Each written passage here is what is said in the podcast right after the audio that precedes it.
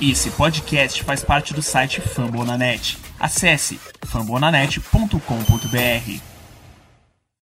It's a new home for the Vikings. They continue their tradition, designated someone to blow the Galler horn to signal the start of battle on the gridiron.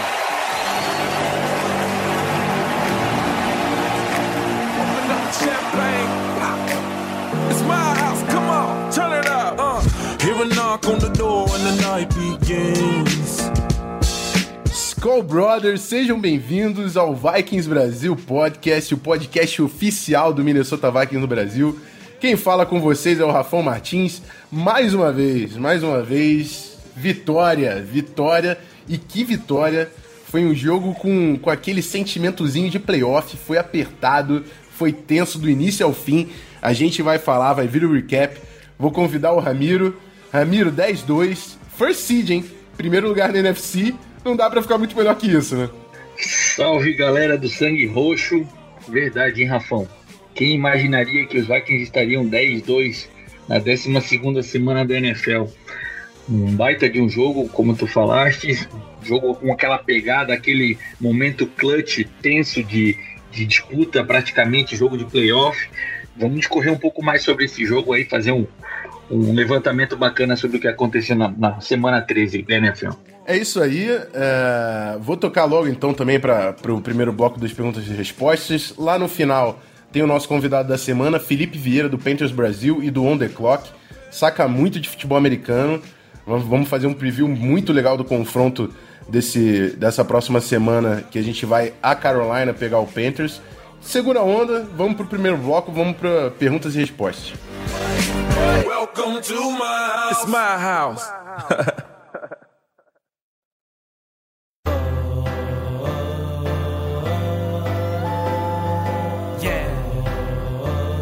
For the city. Let's go! Turn up Minnesota, NFC North, them coming for. Isso aí, galera. Primeiro bloco do episódio dessa semana. Vamos começar já com a pergunta do Sami, o nosso grande comissário. Ele falando do Colin Cowherd. É um jornalista americano que tem um programa, sempre faz o Power Ranking também toda semana. Eu gosto até do Colin Cowherd, apesar de esses programas nacionais normalmente dão mais atenção para os times mais apelativos. E o Vikings, a gente falou na, no episódio passado, né? Normalmente não é um time que tem tanto apelo para a mídia nacional.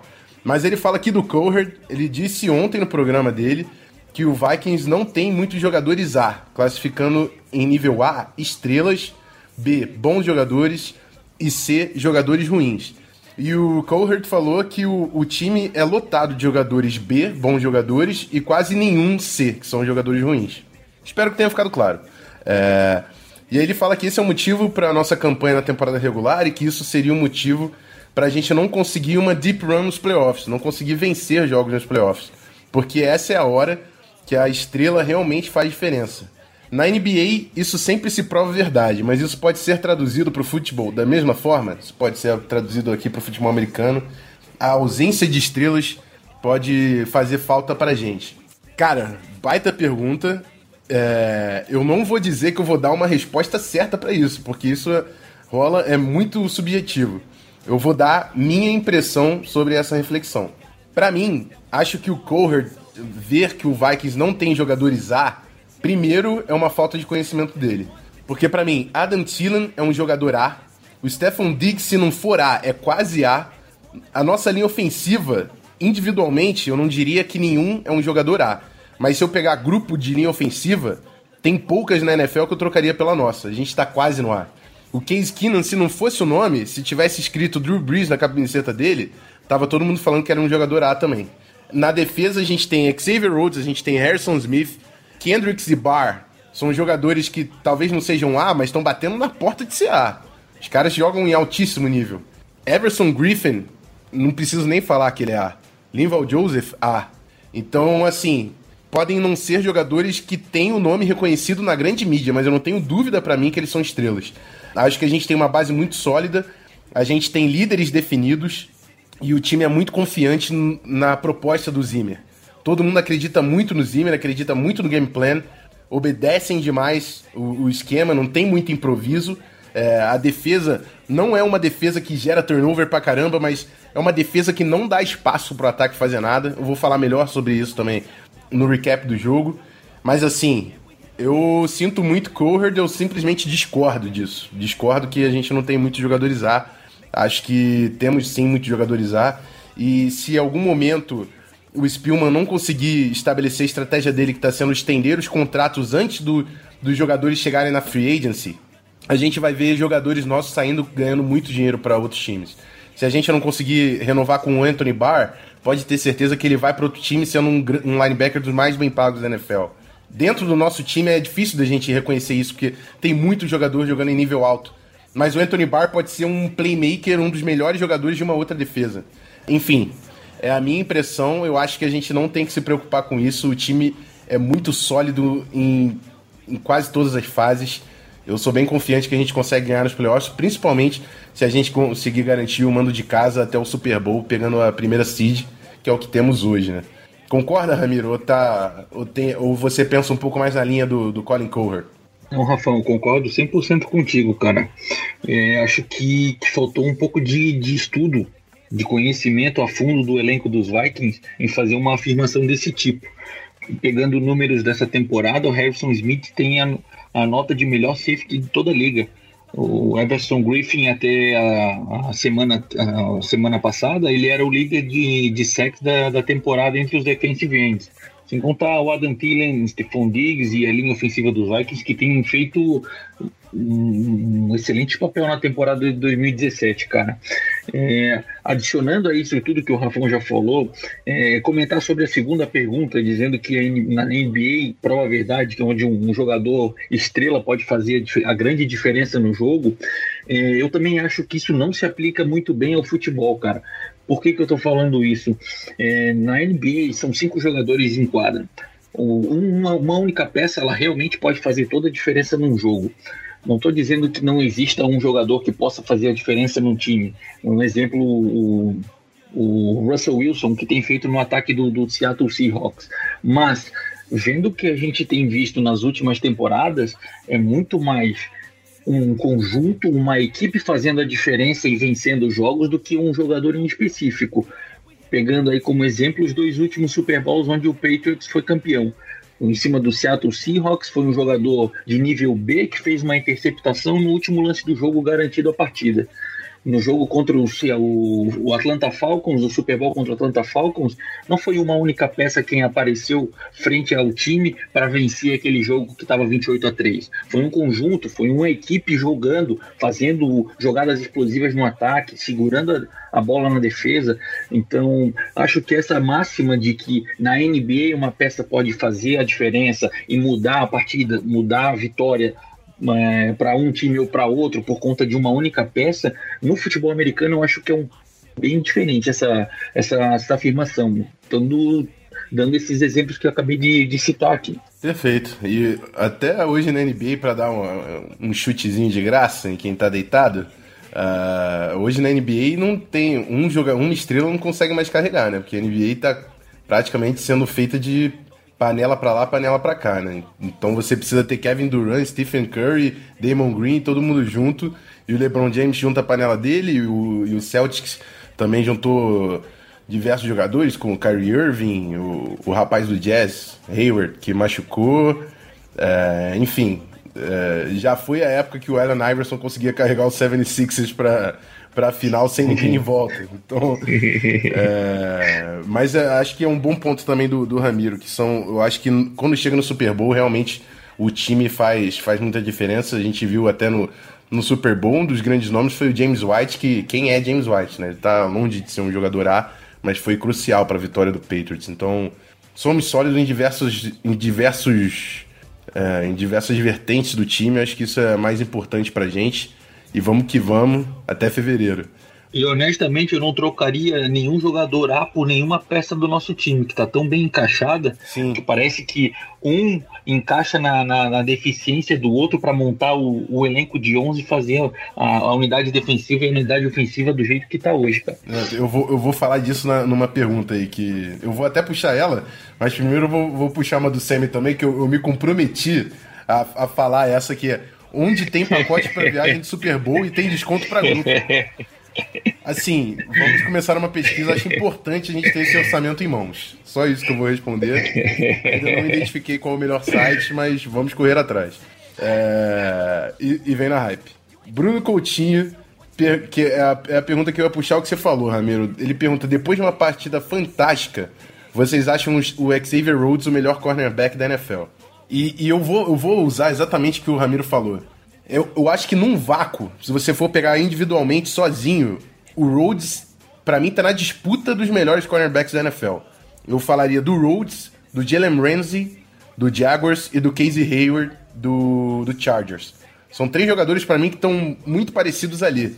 Mas são jogadores de características distintas. Até acho que o Jalen Ramsey tem a característica mais perto do Xavier Rhodes, porque é um jogador muito agressivo, que gosta de buscar contato. Mas dentro do discurso que o Ramiro fez, eu não troco o Rhodes por nenhum outro corner na liga hoje. Eu não quero ninguém no lugar do Rhodes, eu não quero o Jalen, Jalen Ramsey no lugar do Rhodes. Ele faz o que a gente precisa na função dele. Ele, cara, ele correndo atrás do Julio Jones, a gente podia ver que ele tava cansado, tava, tava realmente é, sofrendo ali, jogando no limite. Mas é um absurdo o trabalho que ele fez. Xavier Rhodes, no, aqui ó, no meu coração roxo, ele é o melhor corner da liga, sem dúvida. E tá realmente nessa disputa. Quer adicionar alguma coisa, Ramiro?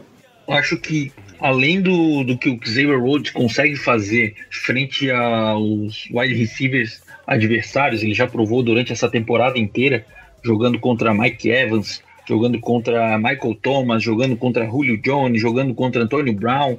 Ele já provou para todo mundo que ele é sim um top um top cornerback da liga, mas adicionando ao que ele faz, ele, ele tem um, uma aplicação tática frente às partidas que ele enfrenta, ele estuda os adversários de uma forma tão assídua que na, na reportagem que ele fez com, com John Sanders, se eu não me engano, foi ontem ou anteontem, não me recordo, ele comentou que ele, ele praticamente não dormiu na noite anterior ao jogo porque ele não conseguia parar de pensar em como ele poderia fazer para anular o Julio Jones. Então, essa é, acho que é a principal característica do, do Xavier Rhodes, extra-campo, que a maioria das pessoas não vê, não sabe, mas ele se prepara de uma forma tão intensa, tão específica para determinadas partidas, para determinados planos de jogo, que, que, que leva a, a a condição de, de, top, de top cornerback que, que todo mundo tem comentado nessa temporada.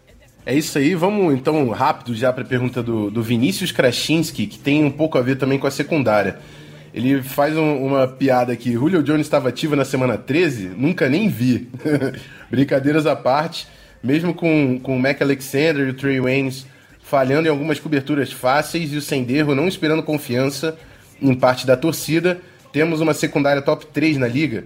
Boa parte dos mock drafts apontam que vamos investir num pique alto ano que vem em safety ou corner. Acham isso provável? Minha impressão. Eu não acho que Mac Alexander e Trey Wayne estão falhando em coberturas fáceis. Acho que os dois estão tendo ótimas temporadas. O Trey Wayne está tendo uma temporada absurda. Ele, ele queimou a minha língua, porque o que eu falava mal do Trey Wayne é brincadeira.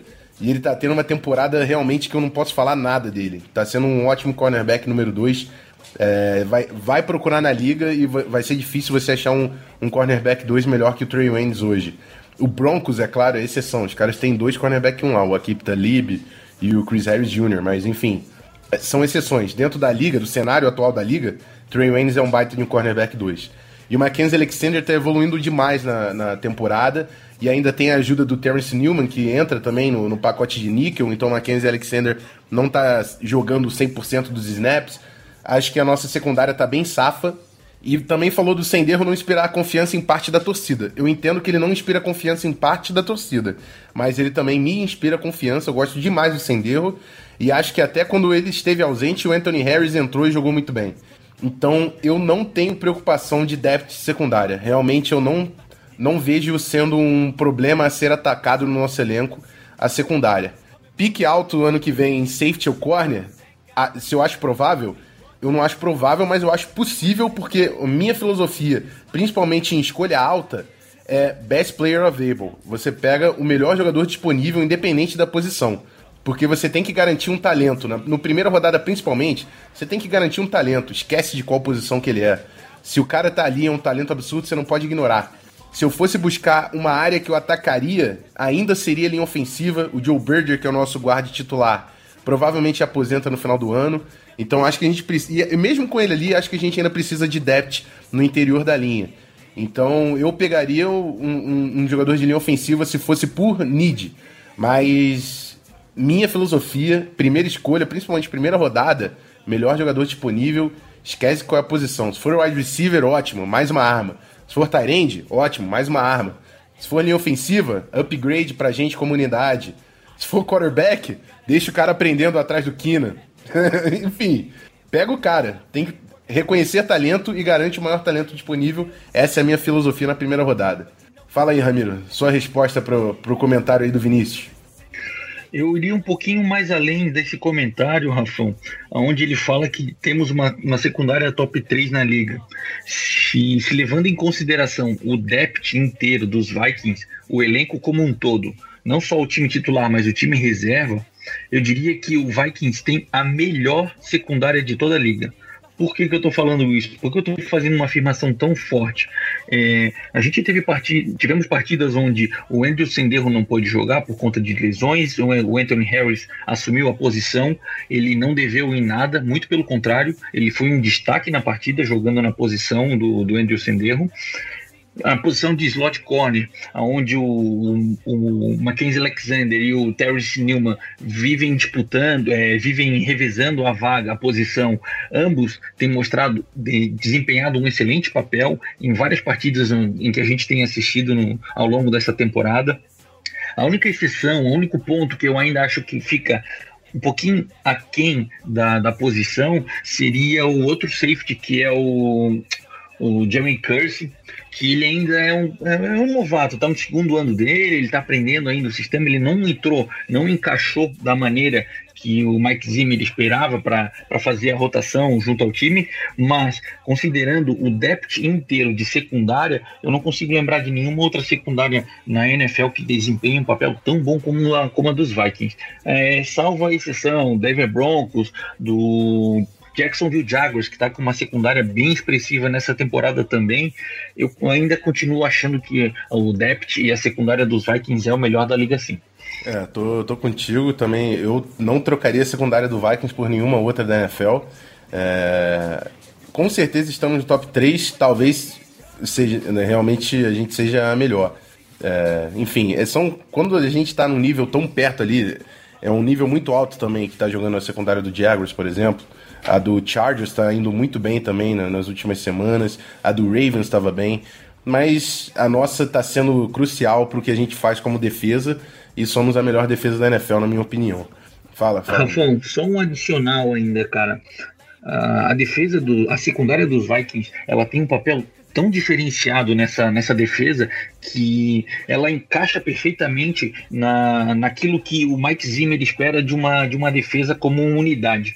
Uh, o front four do time pressionando o quarterback, os linebackers um pouco mais soltos e livres para parar os jogos corridos ou fazer alguma intermediação entre os jogadores correndo pela, pela, pelas slants, pelas slots, e a secundária dos Vikings ela participa ativamente nessa, nessa formação do, do Mike Zimmer. É, exemplo disso são uh, as constantes blitz em que o Harrison Smith e o, o Mac Alexander aparecem para forçar, uh, para pressionar o quarterback durante a partida.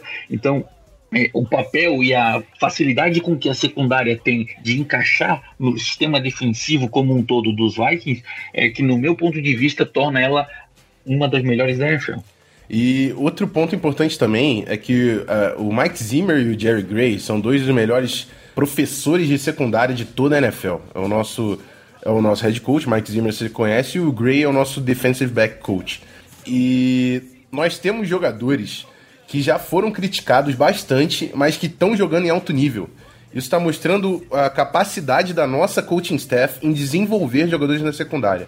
O Andrew Senderro é um cara undrafted que já jogou Arena League, é, não, não tem hype nenhum em cima dele. Já pegou banco para Robert Blanton, para Jamarcus Sanford, para quem é da, mais da antiga vai, vai lembrar. E hoje é uma peça fundamental para o nosso ataque. O Anthony Harris é um cara que estava no nosso practice squad, não era nem do elenco principal, e hoje é o nosso principal safety com a saída de tanto de, de Harrison Smith ou Andrew Senderro, se perder um jogo, é o Anthony Harris que entra. O Trey Wayne já, já foi vítima de muita crítica no início da carreira e tá jogando em alto nível. É, o próprio Xavier Rhodes, nos primeiros anos, tinha muito problema com falta, que ele era um cara que jogava muito fisicamente, fazia muito holding o Xavier Rhodes. E hoje é um dos, um dos melhores da NFL, então a gente é muito bom desenvolvendo peças, principalmente na parte da secundária. E. Enfim, é, é, acho que é isso. A gente tem um grupo muito forte, isso passa, além do talento dos jogadores, também da capacidade da nossa coaching staff. Vou só mandar um, um abraço pro pessoal que comentou no Facebook. Eu fiz um pedido, eu sempre peço perguntas no, no WhatsApp, no Facebook. Eu vou pedir para todo mundo oficialmente agora, por áudio, que mandem todas as perguntas no Facebook, que fica mais fácil pra gente selecionar se tiver todas juntas ali no mesmo local. Eu vou pedir, eu já pedi isso na mensagem e semana que vem vou fazer da mesma forma. Mandar um abraço para todo mundo que mandou pergunta e não, não entrou na seleção final. É, o Pedro Almeida, Isaac Oliveira, Caio Tito, Caio Santana, o Pedro Brigido, Rafael Oliveira, Bruno Milano, é, Gabriel Brandino, quem mais, quem mais? O Charles Cobb, Rafael da Rosana, Vitor Busco, Júnior Fernandes, Gigante Felipe Tex, Eduardo Albuquerque Carneiro e o David Inácio. Um abraço, Skull Brothers. Vamos que vamos. Obrigado pela, pelas perguntas. Semana que vem a gente volta com o bloco de QA. Vamos pro recap. Vamos falar de vitória. Minnesota Vikings 14, Atlanta Falcons 9 em Atlanta no Mercedes-Benz Stadium. Depois da vinheta. Keep them prayers up for five.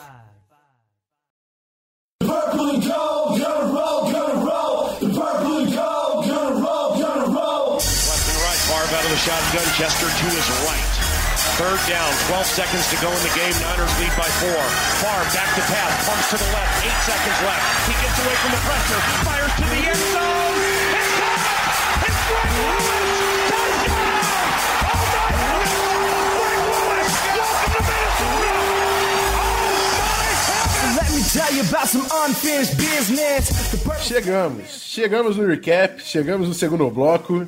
E e o editor já sabe, né, Cleverton? Toca, toca alto, toca o Galahorn lá no alto. First seed, baby. First seed, primeiro lugar na conferência.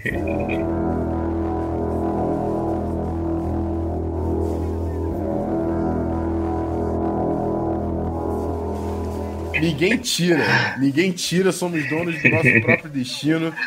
Jogaço, jogaço na, na Georgia. É, jogo com, com sentimento de playoff. Foi tenso do início ao fim. O Falcons é um baita de um time. Eu bato muita palma pro que o Falcons consegue fazer ofensivamente. E, e vou bater palma porque eu, eu tô gostando muito de ver o Sarkisian conseguindo manter o ataque, cara. Porque o Kyle Shanahan, pra mim, era uma das mentes ofensivas das mais brilhantes que eu já vi na NFL. E o Sarkisian tá fazendo um baita trabalho com, com o mesmo personnel ali, com o mesmo elenco. É, a defesa dos caras é muito forte. Nossa linha ofensiva teve trabalho para proteger o Keenan. Mas vamos por partes, vamos por partes. Vou, vou primeiro passar por aquilo que já é estabelecido. Case Keenan, líder do ataque, comandante, outra partida sólida. Não vou colocar nem tirar. A gente teve algumas big plays que ficaram na iminência ali, faltando muito pouco, cara. Eu lembro daquela bola no Diggs na direita, uma bola no Tillan que ele só conseguiu botar um pé. A a gente teve algumas jogadas que foi detalhe para não entrar. Teve quase um one-handed catch do Kyle Rudolph. Mas enfim, a gente não conseguiu muitas big plays. Mas ele foi extremamente decisivo em, em terceira descida. A bola no Treadwell, a bola no Jerry's Wright. O, o Shermer, pra mim, de novo, aula de play call. É, Você pode olhar no, no placar e ver 14 pontos. Mas é 14 pontos, não, não diz exatamente o que foi a produção do nosso ataque. A gente, no, no segundo quarto, a gente ficou a 5 segundos de conseguir um field goal. A gente conseguiu botar a bola na linha de 30, ia ser um field goal de 47 jardas, só que não conseguiu fazer o spike a tempo. E, e isso aí já seria o quê? 17. E no final do jogo, lá no final, a gente ajoelhou na linha de 5, que também podia ser um touchdown ou um field goal. Então seria no mínimo 20 pontos e no máximo 24 pontos. A, a gente não botou tantos pontos na, no, no placar, mas foi extremamente importante, principalmente na- no drive final, que não gerou ponto nenhum. A gente fez uma campanha absurda, queimamos o relógio. Estamos jogando futebol americano inteligente. Isso é, é um absurdo. E quando você joga futebol ameri- americano inteligente, conciso, sabendo aonde você tem que focar, você ganha esses jogos difíceis, você ganha esse jogo tenso. Tá difícil de parar o Vaicão, amigo. Tá difícil de parar o Vaicão. Vai, tem alguma coisa para falar do Case Big Balls Kino, Ramiro? Olha, praticamente tudo já, já foi falado, Rafão. Só salientar que, por mais que a gente não tenha visto as big plays acontecendo nessa partida, é, meu, meu entendimento, pelo que eu vi nas te, na, na tape, pelo que eu vi no, no condensado do jogo depois, o game plan do Pat Sherman e do, do Minnesota Vikings contra o Falcons foi bem simples e claro: evitar que o ataque do, do Atlanta Falcons tivesse posse com a bola.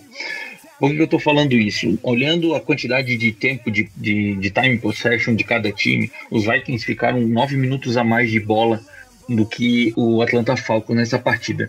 É, vamos dizer, inutilizando a principal arma da, do, da equipe adversária, que era o ataque explosivo, Julio Jones, Devonta Freeman, Mohamed Sanu, é, Matt Ryan, que é um excepcional quarterback, eles não tendo tempo em campo, eles não jogando, eles não participando efetivamente do jogo, eles ficando mais tempo sentado no banco do que em campo, é, é era claramente foi o, game plan, foi o plano de jogo que o time eh, se montou, se saiu, foi preparado para Atlanta para desempenhar. E seguindo essa estratégia de jogo, eu não tenho que nem tirar nem o que pôr, foi excepcional, foi excelente. É, um dado importantíssimo do Case nessa partida: dos 25 passes completados, 18, 18 tentativas e 18 acertos entre os números da, do campo. O que, que eu falo entre os números? É aquela faixa que você exclui as laterais do campo e, e a bola é lançada dentro da, da, numeração, da marcação do campo. Ou seja, todas as bolas que foram dentro de campo para manter o relógio correndo, para não deixar a bola cair e seguir é, cadenciando o relógio, o Casey não completou todas elas. Isso é um mérito forte, é um mérito que são poucos os quarterbacks que conseguem fazer durante uma partida, principalmente com uma, com uma equipe que tem uma defesa tão talentosa como a dos Falcons. É, é exatamente isso. E o, o jogo foi, foi complicado também porque nenhum dos times queria cometer turnover. Porque num jogo tão apertado, o turnover podia ser o fator decisivo para dar um momento para outro time. É, não, cometer, não cometeram turnover, mas também, para mim, o, o, o, aquele field goal errado foi um dos pontos que conseguiu assim alavancar o Vikings é, na partida. É, era, era muito detalhe e, enfim, ninguém queria errar. Eu queria puxar uma observação, eu queria dar o crédito para quem fez, que eu, eu, eu, não lembro agora de cabeça, eu não gosto de to a, tomar conta de observações que não, não, for, não fui eu que fiz. Mas o Case Keenan, ele completou passes para 1, 2, 3, 4, 5, 6, 7, 8, 9 recebedores diferentes. É, o, o que eu quero falar. Sabe quem fez essa observação? É. Sabe quem fez essa observação? Vikings FA, Rafão. Vikings FA. Justiça. Então, é, o que, que eu quero passar com isso? É, a, gente, a gente sabe que o Adam Thielen é um jogador especial e o Stefan Diggs é outro cara que é, é muito playmaker. Mas é a visão do Case Keenum. Um, um, um quarterback que consegue completar passe para nove alvos diferentes é porque ele está conseguindo ver o campo todo, obedecer a progressão. E ele está sendo muito disciplinado para onde ele está olhando. É, é, eu lembro até agora da jogada de third down, acho que foi a, em cima do Jerry's Wright. Que ele olha para a esquerda, olha para a esquerda, olha para a esquerda, vendendo a defesa, mas ele sabe onde está o Wright. Ele vira, olha para o Wright, pum, solta a bola. Ele viu o Wright sozinho e solta a bola. Ele está controlando a defesa com o olhar e ele está vendo o campo todo. Ele está sabendo aproveitar todos os alvos pegar recebedores com uma recepção pelo menos no jogo dessa última semana. Latavius Murray, Jerick McKinnon, Stephon Diggs, Adam Thielen, Kyle Rudolph, CJ Hen, Michael Floyd, Jerry Wright Lacon Treadwell. Todo mundo com recepção, recepções importantes. A do Michael, Michael Floyd fez recepção importante, Jerry Wright Lacon Treadwell. Amigo, esquece jogadores A. Quando você completa passe para nove jogadores diferentes, o ataque tá dando certo. É, fomos muito consistentes ofensivamente e vou até puxar o que eu tinha separado na pauta. Na ausência do, do, do e do Diggs produz, produzindo números é, mais, mais vistosos, né, que não foram não foi dos melhores jogos, pelo menos em estatística, né, do, do e do Diggs, o, o, o Rudolph está aparecendo muito, muito bem, tá marcando touchdown quase todo jogo agora, tá sendo uma peça importantíssima, principalmente na red zone. E o Latavius está correndo consistentemente, jogo atrás de jogo. Ainda acho o McKinnon importante. McKinnon fez o nosso primeiro touchdown. É um cara que é importante na rotação, mas o Latavius tá sendo o cara que tá conseguindo a big play, tá conseguindo aquela corridinha de 8 jardas, tá correndo muito bem o Tay-Train. E, e, que baita contratação foi para nossa para nossa para nosso backfield. É claro, a gente não, não tem como prever, né, a ausência do, do Dalvin Cook, mas frutos de um elenco recheado. Eu não vou puxar mais o saco do Rick Spielman, porque eu sei que eu faço isso todo o programa, mas absurdo, absurdo nosso elenco, absurdo nosso elenco. Tem mais alguma observação no lado ofensivo, Ramiro? Não, é só já comentaste, né, Rafão, sobre o, o, o Kyle Rudolph e o, e o T-Train, que eles fizeram, tiveram papéis importantíssimos nesse jogo, nesse ataque, fizeram as jogadas, os third down acontecer foi um ponto importantíssimo na partida. O time dos Vikings teve uma diferença de third downs frente ao Atlanta Falcons, que, no meu ponto de vista, foi a, o grande X da questão, foi o grande diferencial, já que a gente não teve turnovers, já que a gente não viu muita muita big play acontecer. A gente não viu praticamente nenhuma big play acontecendo nesse jogo, né? Então, o, o que manteve o time dos Vikings frente ao placar, o que manteve o time dos Vikings é, descansado e, e, bem, acontecendo bem durante a partida, foi o ataque conseguindo converter as terceiras descidas e a defesa impedindo que o Atlanta Falcons conseguisse se manter em campo. Acho que esse foi o, o, o principal dado da partida que levou a favor do Minnesota Vikings com a vitória frente ao Atlanta Falcons.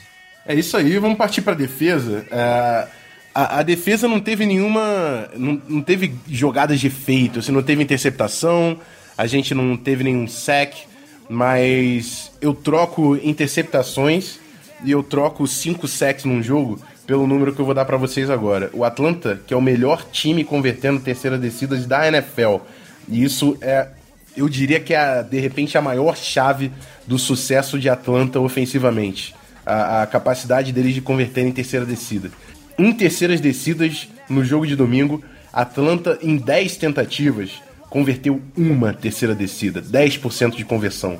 Eu troco 10% de conversão em terceira descida por qualquer sec, turnover, qualquer coisa que você quer falar que é mais vistosa aos olhos. Mas, meu irmão, esse número aqui, 1 e 10 em terceira descidas, não tem preço. Ganhamos o jogo aqui, pode ter certeza.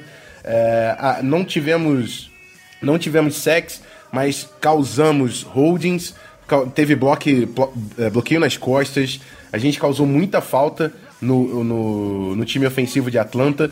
E Atlanta não teve um ritmo, porque a gente não estava tendo sec, mas a gente estava chegando na cara do Matt Ryan. Matt Ryan não estava tendo ritmo, ele não estava tendo sincronia. É, teve drop do Julio Jones e do, e do Mohamed Sanu, mas a bola estava indo lá no alto, porque o, ele, o Matt Ryan estava pressando o, o, o lançamento dele. Então, baita da, trabalho da, da defesa overall. Ah, segurar o Atlanta Falcons em nove pontos não tem muito mais o que falar também, além disso. É, o que, que você achou da defesa, Ramiro? O que chamou a atenção defensivamente para você nesse jogo? O que me chamou mais atenção nessa partida foi o, o, completo desconforto que o Matt Ryan teve no pocket frente à, à equipe do Minnesota Vikings.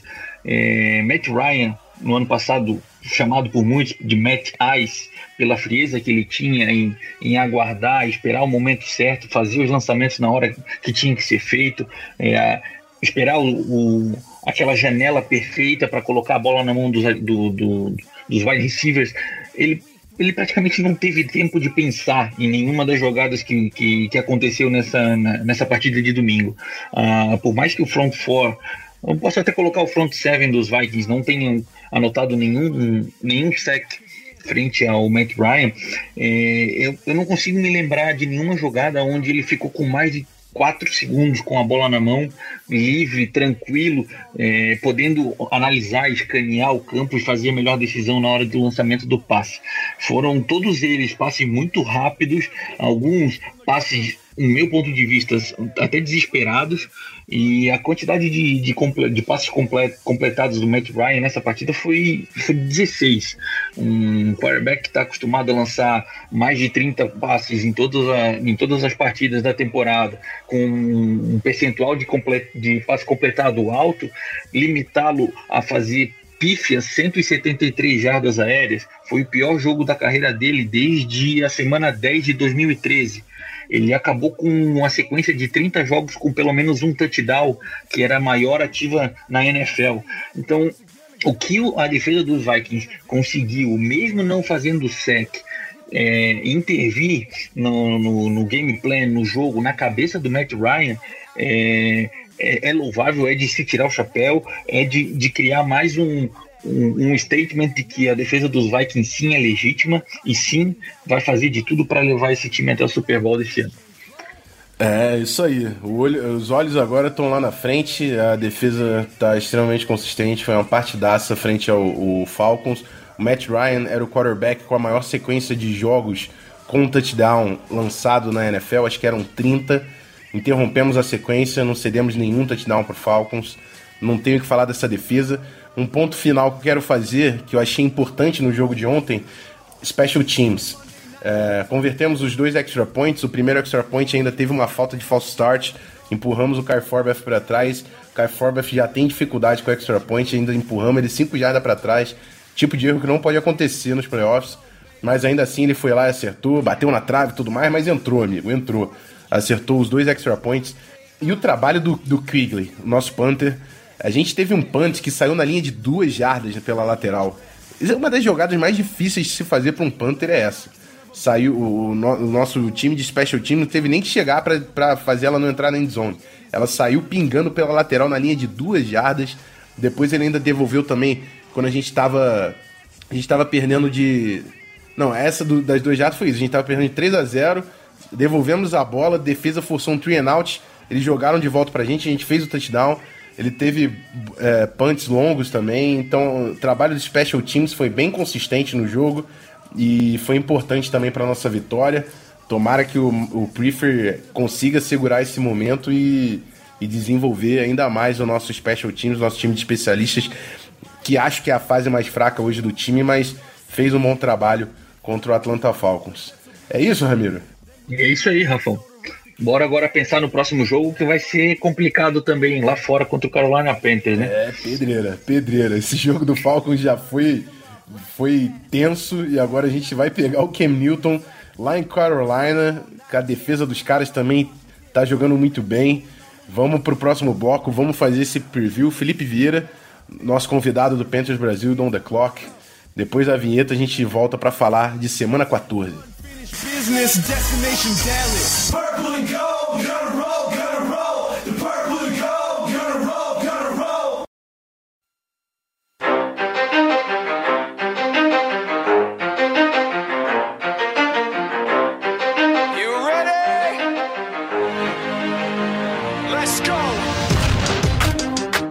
Isso aí, galera. Chegamos ao último bloco do programa dessa semana. E hoje eu tô aqui com o Felipe Vieira, grande amigo. A gente já conversou um pouco durante a época do draft, fez uns, mock draft junto. Tá, tá satisfeito com a classe do, do Panthers? Já vou apresentar chamando o draft, que eu sei que você nem gosta. Como é que tu tá, tá, tá vendo aí a classe do Panthers esse ano? Cara, eu te falar que quando aconteceu o draft eu fiquei bem satisfeito. E agora eu tô um pouco decepcionado, porque muitos jogadores já foram para IR, três jogadores dos selecionados novatos já já estão na injured reserve, então tá um pouquinho complicado. O, o outro ele tá jogando de, ele foi teco, né? O, o Taylor Moulton foi um teco que eu gostava bastante no processo do draft e tá como reserva, até que o nosso right tackle tá jogando bem, então não tem muito muito do que reclamar. E o outro era um fullback e o Christian McCaffrey. Então a classe vem sendo um pouco decepcionante, pelo menos para esse ano.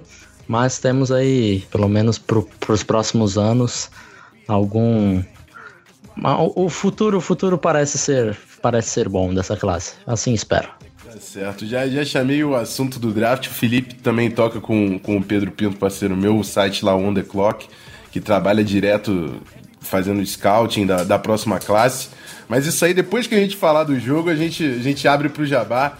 Vamos falar de Panthers e Vikings, que é o que a gente está aqui para fazer. E eu já, eu já vou começar, vou começar na polêmica, Felipe. Eu sei que não é o que está aqui na ordem na pauta, não. Mas eu quero que você me fale o que, que vai acontecer Everson Griffin versus Matt Cahill, nosso ex-left tackle. Como é que vai dar? O Greg Olsen vai bloquear? Greg Olsen joga, né? Na verdade, ainda tem essa dúvida. Como que você vê esse matchup ali no nosso jogo? Cara, você já começou indo pra, na jugular, né? Tá bom. Ah, mas é, é. tem essa. é, é, como todo, todo torcedor do Vikings sabe, o Matt Khalil não é grandes coisas. Ele eu fui extremamente. Quem me segue no Twitter sabe que eu fui extremamente contra a contratação do Matt Khalil. Quando estavam falando do Panthers é, ir atrás dele, já falei, puta, vai dar merda. Aí quando falou que entrou em leilão com o Vikings, eu falei, puta, vai dar muita merda. Quando eu vi o contrato, eu, eu porra, fiquei revoltadíssimo durante uns dois ou três dias, assim. Mas é, ele vem jogando até que. Não diria que. Não vem jogando bem, mas ele vem jogando até que melhor do que ele vinha jogando nos últimos anos do Vikings, que não quer dizer muita coisa, né? Mas assim, quando ele erra, ele erra assim para estragar tudo. Ele não erra pouca coisa, ele erra muito, ele erra muito. É tipo, as, os snaps que ele erra é absurdo, assim, é tape para você colocar e falar, ó, você não faz nada que esse maluco tá fazendo. Então, ele não. É, é, nesse matchup contra o, o, o Everson Griffin vai, vai ser bem, bem favorável para vocês e eu imagino que, que pelo menos um sec ou dois secs ele deva conseguir. Tá certo, mas então vamos abrir o, o jogo um pouco mais. Vamos falar em volta aí do, do Matt Khalil, né? O, queria que você passasse um pouco da, da temporada do Cam Newton. O Panthers tá na, tá na, na briga ali, né? Na NFC Sul. A, div, a divisão tá muito complicada. A gente acabou de sair de um jogo pedreira contra o Falcons. É, e como tá o, Ken Cam Newton, que é um cara que já foi MVP, mas já teve também temporadas um pouco. É difícil falar que é uma temporada mediana do Cam Newton, que é um maluco que ah. fisicamente ah. já é muito absurdo, né? Mas é um cara que não, não tá também no nível da temporada MVP. Como, como tá essa, essa temporada? É o Cam Newton que tá sendo o, o, a, o grande destaque do ataque, carregando o time ofensivamente? É, é, é difícil, eu acho que para ele ter uma temporada igual a 2015, acho que vai ser muito difícil acontecer de novo. Até porque o, o nível era muito alto, né? Ele meteu mais de 50 TDs, né? quase 50 TDs na, na temporada, coisa que, se for colocar a quantidade de TDs que ele fez, só Aaron Rodgers, Peyton Manning e Tom Brady. Então, falar que ele tá abaixo porque ele não tá igual na temporada de, dois, de 2015 eu acho que é, chega até um pouco injusto, porque é, é difícil alcançar esse nível. Mas é, ao redor dele tá como sempre esteve, não tem talento no ataque do Panthers, é sempre ele e, e, e mais 10 basicamente, porque a, a, nossa linha ofensiva sempre teve aquele interior que é um, um interior sólido, um, o nosso center, o Ryan Khalil, o, o irmão do grande Matt, Deve voltar, inclusive, contra o Vikings. Já tá há um bom tempo já machucado, talvez ele volte. O Olsen certamente vai voltar. Mas falando da linha ofensiva, a, a, o interior é, é, um bom interior e as pontas são ruins, né? Então, como pra gente ir atrás do Matt Khalil, não tinha como ser bom. Então, o, o outro right tackle, o Darren Williams, não é grandes coisas, mas tá, tá jogando razoável. Agora, os nossos recebedores, é sempre uma desgraça teve a troca do Kelvin Benjamin, que eu achei positiva até, porque eu acho que o Kelvin Benjamin não encaixa com o jogo do Newton e sempre que o Benjamin estava é, jogando, ele acaba abaixando o nível do Newton, porque o Kelvin Benjamin ganha naquelas bolas 50-50 e o Newton não é um, um QB que lança bem essas bolas. Então, eu acho que ele forçava muito no Kelvin Benjamin, acabava sendo interceptado muitas vezes porque é, ele tentava lançar essas bolas onde que o Kelvin Benjamin era bom de verdade, acabava não dando certo. Então acho que foi positivo ele ter saído, mas os nossos recebedores são. É, eu acho que se você colocar aqui, o, tirar o Devin Fantes, eu não sei se vocês conhecem outro recebedor do Panthers. É, eu digo que não conheço. É claro, se tirando o Greg Olsen, né? Eu Ah. Realmente aham. não. Pra mim. Então, e nem é conheço coisa... até o Curtis Samuel, que é o novato, né? Mas É. ele não tá jogando. Mas ele se machucou. Quando ele começou a, crescer, ele se machucou. Então, o nosso segundo recebedor é o Russell Shepard, que era jogador de special teams do, do Tampa Bay Buccaneers no ano passado, para você ter um pouco da noção do- da, da urgência. E os outros é o Damier Bird e o Kellen Clay, que também são recebedores rápidos, e basicamente é isso. Não tem muito, muita coisa além disso. E então o recebedor é uma coisa que vai ser difícil nessa temporada. A gente precisa, precisa ir atrás no ano que vem, porque realmente a coisa tá crítica em questão de wide receiver. E mesmo o Devin Funches, é, ele pode ser um, um bom dois wide receiver, mas o wide receiver um, ele certamente não é. Perfeito. É, então a gente sabe que dá pra perceber que o Greg Olsen pode ser um baita diferencial aí pro Cam Newton, até porque o Greg Olsen saudável sempre foi o go-to guy do Cam Newton, né? Um cara que fazia números absurdos, tentou voltar, né? Teve uma complicação. Foi na, na própria lesão que ele tinha operado, que foi o setback dele pra ele perder o jogo do, da semana Foi, passada? foi exatamente isso. É, ele acabou não. Acabou que ficou meio nebuloso, assim, o, o coaching staff acabou não falando muito, mas foi o. Depois do jogo, o João Rivera falou que foi apenas precaução, né? De, de ter tirado, porque, querendo ou não, era um jogo contra o Jets, era um jogo que provavelmente a gente imaginava que conseguiria vencer sem precisar forçar muito o Greg Olsen. Foi o que aconteceu. A gente imaginava que ele voltaria contra os Saints, acabou não voltando. E, e- mas certamente contra o Vikings ele, ele vai voltar. É, ele não vai estar 100% nessa temporada, até o final da temporada não vai estar, porque é uma lesão parecida com a do, do Des Bryant, lembra quando ele quebrou o pé também? Quando ele voltou, ficou meio. Não tava 100%. Você vê que o cara tava jogando ali, mas não tava 100%. Vai ser isso com o Olsen. Eu acho que quando chegar ao final da temporada, ele deve fazer uma cirurgia para arrumar isso e ele deve voltar 100% de fato só na temporada que vem. Então, realmente, o ataque do Panthers esse ano vai ser Ken Newton e mais 10. Beleza. Então eu vou eu vou passar pro ponto forte pro ponto fraco e eu já vou abrir também pro, pro Ramiro. Mas eu queria que você falasse que eu sei que o Christian McCaffrey é um cara que você gostava demais durante o Muito. processo. E deu a. Coincidência é uma palavra esquisita de usar nesse caso, mas tá no seu time e eu tô vendo que ele tá sendo bem importante, principalmente que é um cara que tá sendo bem versátil, recebendo muita bola. Qual é a importância do, do novato, do Christian McCaffrey, no, no ataque do, do, do Panthers hoje? Cara, o McCaffrey, acho que se a gente não tivesse ele.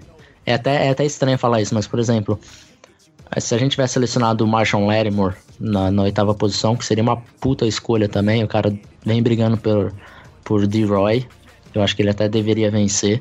Mas acho que se a gente tivesse pe- pego o, o, o Marshall Lattimore, nós não teríamos oito vitórias hoje. Porque o McCaffrey é responsável por muitas dessas vitórias. Por mais que ele não tenha estatísticas que encham os olhos, ele está sendo de suma importância pro, pro ataque do Panthers. Porque o ataque sempre foi um ataque muito previsível, muito lento. E, e ele veio para tirar um pouco dessa previsibil- previsibilidade. E é um cara que está trabalhando como running back, a linha como slot, a linha como wide receiver mesmo por fora. Eu acho que se tem algum ponto positivo nesse ataque desse ano, tirando a troca do Kelvin Benjamin, é o Christian McCaffrey.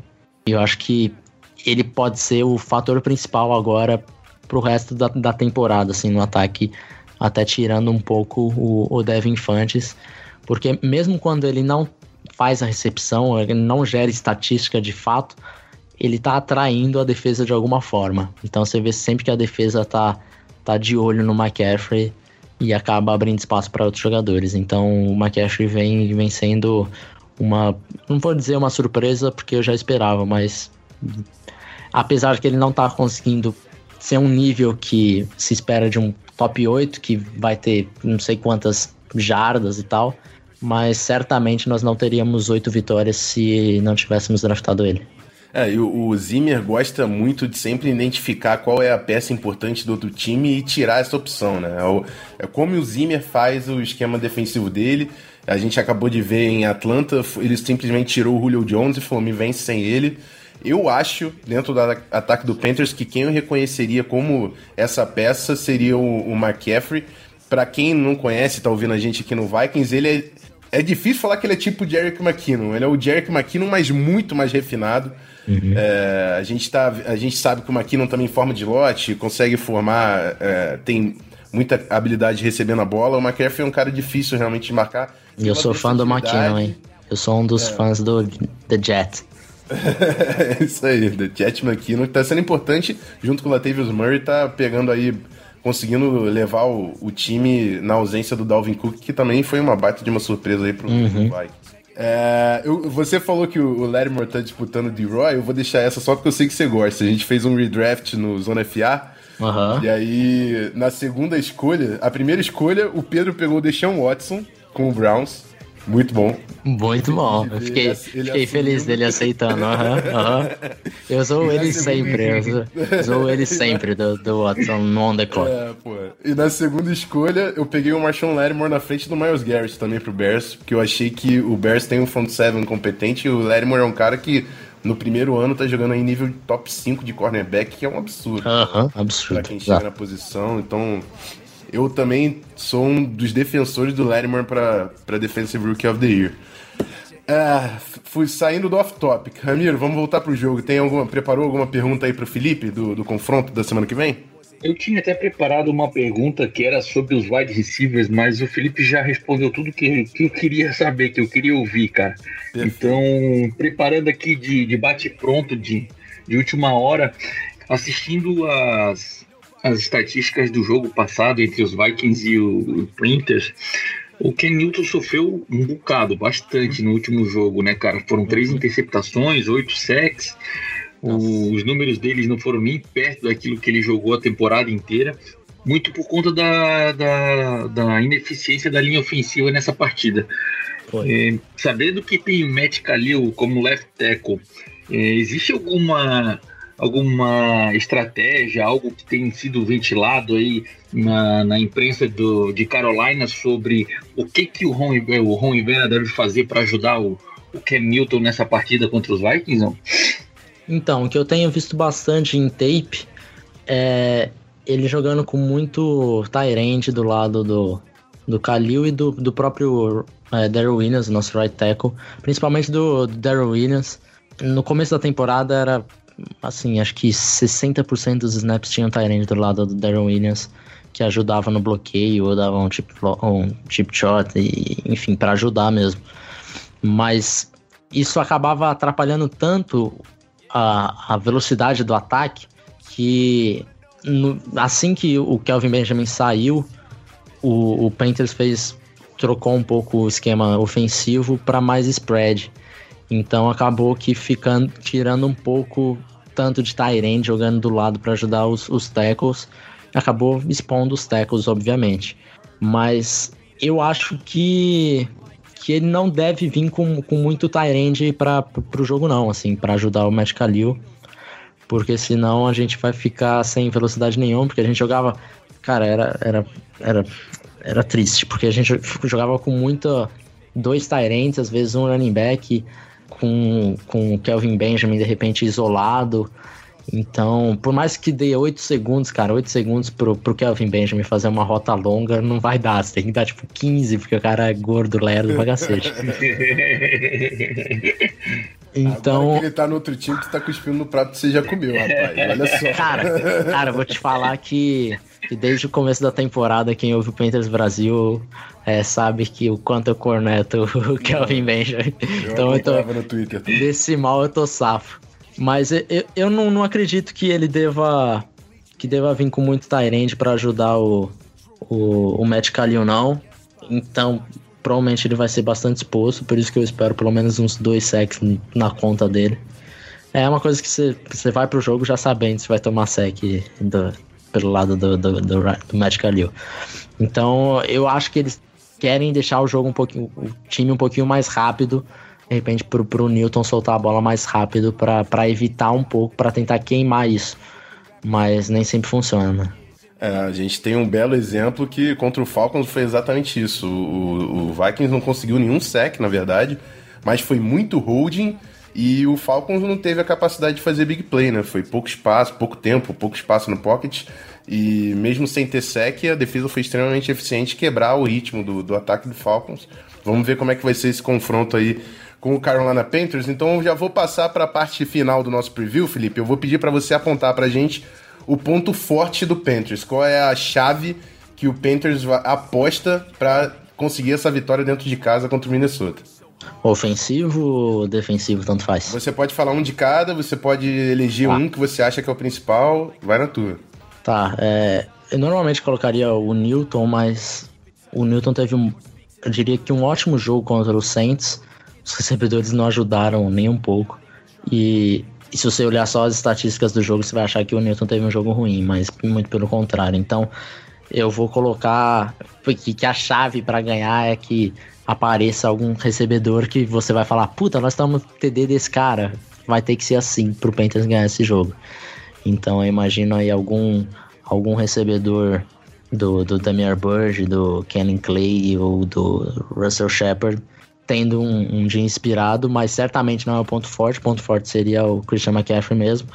E pelo lado defensivo, é, certamente Luke Kuechly é, é, o, o, lado mais forte dessa defesa, por mais que tenha bons defensive tackles, o KK e o Starlot Lele. É, só que os defensive ends já, já estão velhos. Agora a gente teve a suspensão do, do Charles Johnson por quatro, quatro partidas. Também não vinha jogando muita coisa. O Julius Peppers eu começo a ficar preocupado, porque chega o final da temporada, o cara já é velho pra caceta, né? Por mais que seja um absurdo de atleticismo, ele já, já tá bem velho. Vai chegando no final da temporada, vai caindo a produção dele.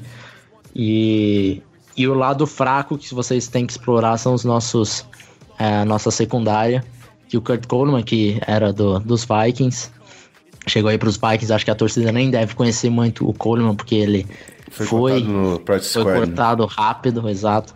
E veio para Carolina e se mostrou um, um, um, ótimo safety nos últimos dois anos. Esse ano ele tá muito mal. E os nossos cornerbacks, o, o segundo cornerback, né, o Darryl Worley ou o Kevin Seymour, que eles ficam revezando, porque a gente não sabe nem quem é o titular, na verdade cada drive entra um. Então é certamente esse lado cornerback e o nosso safety, o Kurt Coleman, que é um bom jogador, mas vem tendo uma temporada muito ruim, assim. São pontos que, que o Adam Thielen provavelmente vai explorar bastante, assim. É, eu, eu, queria que você falasse, a gente, bom você chamar do Adam Thielen puxando da secundária, você deu o gancho que eu queria. Porque ainda tem outro nome aí, além do Matt Khalil, que é bem conhecido do, do Vikings, que é o Captain Munnerlin, né? Que é o uhum. Nickelback. E o Adam Thielen forma demais. 50% das jogadas ele tá na slot. Então pode ser um confronto aí também do Thielen contra o Captain Munnerlin, que é um cara que, quando saiu do Vikings, eu, eu senti, cara. Eu falei, esse vai ser um cara difícil de substituir. Ele tava tendo uma. Todo o período dele no Vikings, tirando o primeiro ano, que ele teve uns problemas que ele não obedecia tanto os assignments. Mas o, os três últimos anos dele foram muito fortes com o Vikings. Como é que ele tá também na, na secundária do Panthers? Ele é o nickelback principal do time, né? É, ele é o nickelback principal. Acaba que tem uma, um revezamento muito grande com ele, com o nosso linebacker, o Shaq Thompson, que também é um linebacker bem atlético, então ele acaba fazendo é, a posição de níquel também. Mas o Shaq se machucou na, no jogo passado contra o Saints, então é bem provável que vamos ver bastante do, do Captain. E, sinceramente, ele não vem tendo uma temporada muito boa assim, não. Vem sendo bem razoável. Né? No jogo corrido é uma coisa que realmente sempre foi preocupante. Não sei aí como foi em Minnesota, mas sempre que ele jogou aqui era uma coisa um pouco preocupante. E esse jogo teve, teve lances assim que eu fiquei com raiva do, do, do Captain Manley. Então, é um cara que também provavelmente deve demorar aí, mas de repente, como você falou que demorou um ano para se adaptar ao estilo do Vikings, agora espero que seja isso para no próximo ano ele jogar, porque é, certamente vem jogando abaixo do que a gente esperava dele. Tá certo, tá certo. Então, acho que você tem algum ponto negativo? Você já apontou a, a secundária. Tem algum outro ponto fraco que você queria destacar? Cara, ponto fraco é secundária, principalmente. E os nossos recebedores. É, é, é, recebedor é nem o nosso wide 1. Talvez o nosso wide 1 não seja metade do que é o wide 2 de vocês. Mais ou menos isso. É, realmente. Cam Newton tem que ser o super-herói ali junto com a, com a ajuda do novato. E o Jonathan Stewart também, que é importante na, na rotação, cara. É, principalmente em jogadas curtas, né? É, exato. E o Jonathan Stewart é também que parece que vem em declínio, então é, tá complicado assim o ataque pro Panthers. Teve, eu, eu tive em, em Charlotte vendo dois jogos em, de Carolina e teve um jogo que o Jonathan Stewart soltou dois fumbles, então realmente não é uma boa temporada do Stewart. É basicamente quando eu falo que é é, Ken Newton, Christian, Ma- vamos colocar o McCaffrey no meio, vai. Ken Newton, McCaffrey e mais nove. Isso aí, beleza. Acho que a gente passou bastante no cenário. Você tem alguma, você tem alguma pergunta, assim, sobre curiosidade do, do time que você queira fazer? Eu- isso aí eu tô improvisando. Se não tivesse, pode falar que não tem, não tem problema nenhum. Cara, eu, eu só, só quero saber. Eu- Eu vou fazer uma pergunta já imaginando a resposta. Certo. Porque era um jogador que eu gostava, eu defendia e a torcida queimava, descascava em cima dele, que é o Mike Rammers. Como right tackle aqui, ele era um bom jogador, teve o, o, o Super Bowl que ele acabou ficando muito visado, porque é, foi, foi feio contra o Von Miller. Exposto, é. Mas é o Von Miller, né? Então, mas como que meu querido Mike Hammers tá aí? É, o, o Mike Rammers vinha sendo, vinha sendo um dos melhores jogadores da linha ofensiva, cara. Ele tava muito bem de right tackle. No início do ano, ele pra mim era com certeza o melhor jogador da linha ofensiva. Só que ele tá quatro jogos fora do time, porque ele teve uma concussão, ficou fora de três jogos. E aí no último jogo, quando ele voltou, ele machucou lower back, machucou as costas, perdeu o jogo contra o Falcons e a gente vai ver. Estamos gravando numa terça-feira, ainda não tem o primeiro injury report da semana. Aham. Vamos ver se ele volta. Mas o reserva que tá no lugar dele, que é o Rashad Hill, que é um jogador que o Vikings trouxe do Jets. Coração saltou, falando em Rashad Hill, coração disparou aqui. É, o cara que eu gostava bastante desde a temporada passada tá jogando muito bem no lugar do Mike Rammers. Então, assim, acho que o Mike Rammers saudável volta. Mas Uhum. o Vikings conseguiu três tackles, cara, em uma off-season, que é uma parada absurda. tipo, mano. É brincadeira que o cara conseguiu fazer. O, Nil- o Newton tá, tá pedindo um desde 2011, cara. Cara, a gente tava quase nesse esquema aí também. Vai ver que ano que vem é o seu ano. Mas é, é isso aí. Acho que foi sensacional aqui o nosso preview. Eu vou abrir o microfone pra você, Felipe, pra falar do Panthers Brasil e pra falar também do trabalho do On The Clock, que eu acho que é uma- um, um projeto aí que interessa pra qualquer torcida da NFL que tá acompanhando o time, quer saber quem vem pro ano que vem. Então fala aí, fala do trabalho On The Clock, lá o site, o podcast e o Panthers Brasil pro pessoal.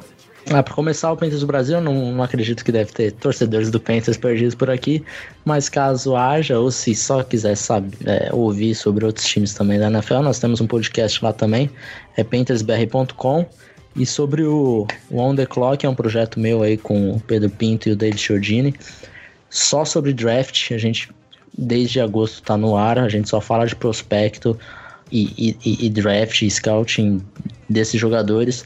Então, para qualquer torcida, né? Se você se interessa em draft, acha legal aqueles três dias maravilhosos, vai lá no On The Clock, ontheclock.com.br, que lá o assunto é só, só prospecto, draft e, e college.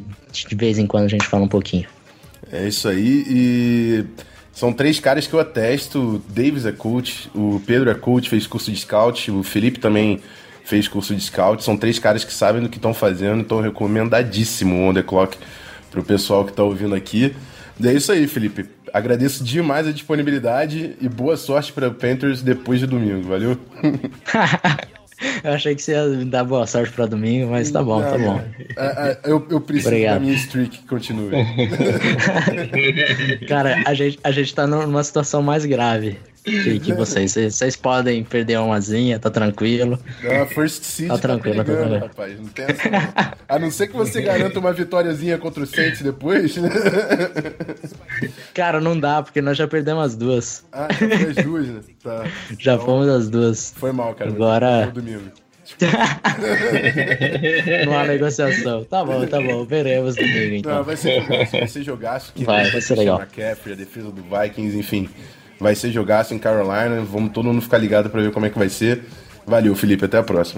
Valeu, valeu pelo convite. Valeu, Rafão. Valeu, Ramiro. Valeu, valeu, Felipe. Valeu, canal. Abraço. like bleach, man. Why you had the stupidest verses? Dude, it's the truth. Now everybody giving them guest spots. It's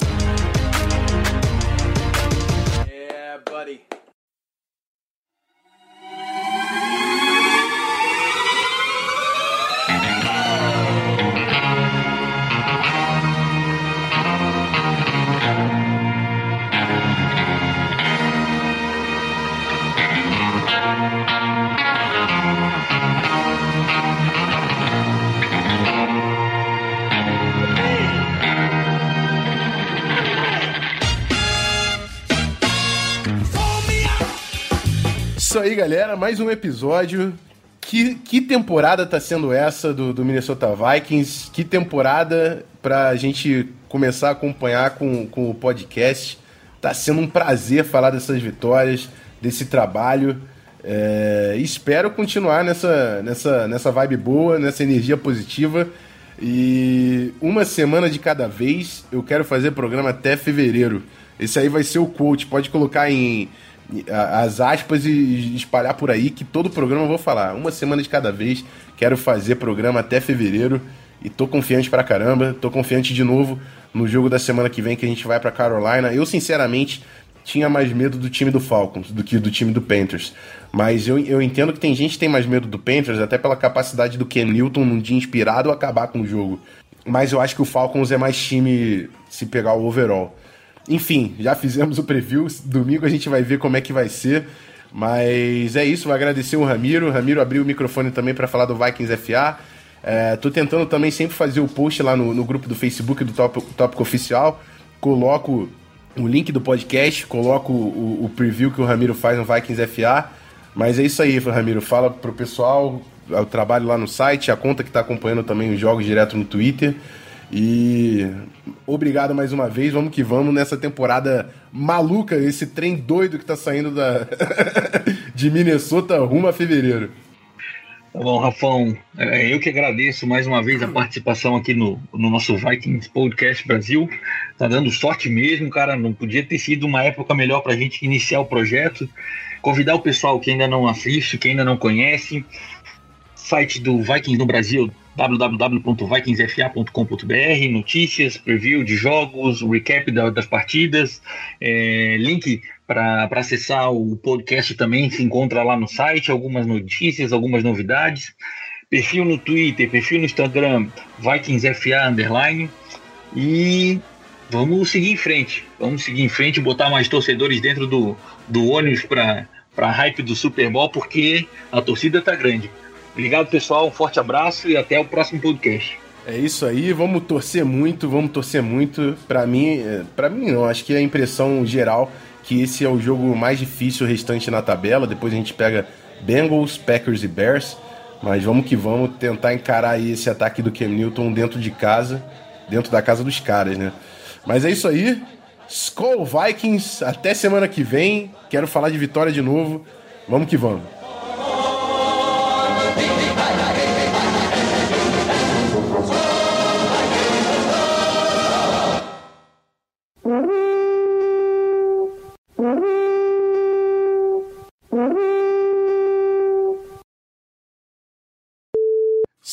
Brothers, sejam bem-vindos a mais um episódio do. Vou começar de novo, não senti firmeza.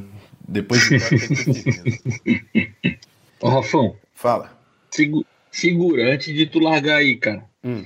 Do jeito que a gente jogou nesse domingo, cara, sendo bem honesto, bem sincero, não tem como não tá com uma hype pro Super Bowl, hein, bicho? É, pô. Porra, cara, que jogo, cara. Praticamente jogo de playoff, jogando fora de casa. Foi. Suor na camisa, galera dando a raça. Acho que, que tem tudo pra gente ter uma, uma, um final de temporada bom, hein? É, porra, tô me engatado. Tá, eu tô. Eu tô segurando o freio de mão aqui, porque o, a, a hype do, a hype tá querendo partir, eu tenho que segurar pra não, pra não explodir aqui.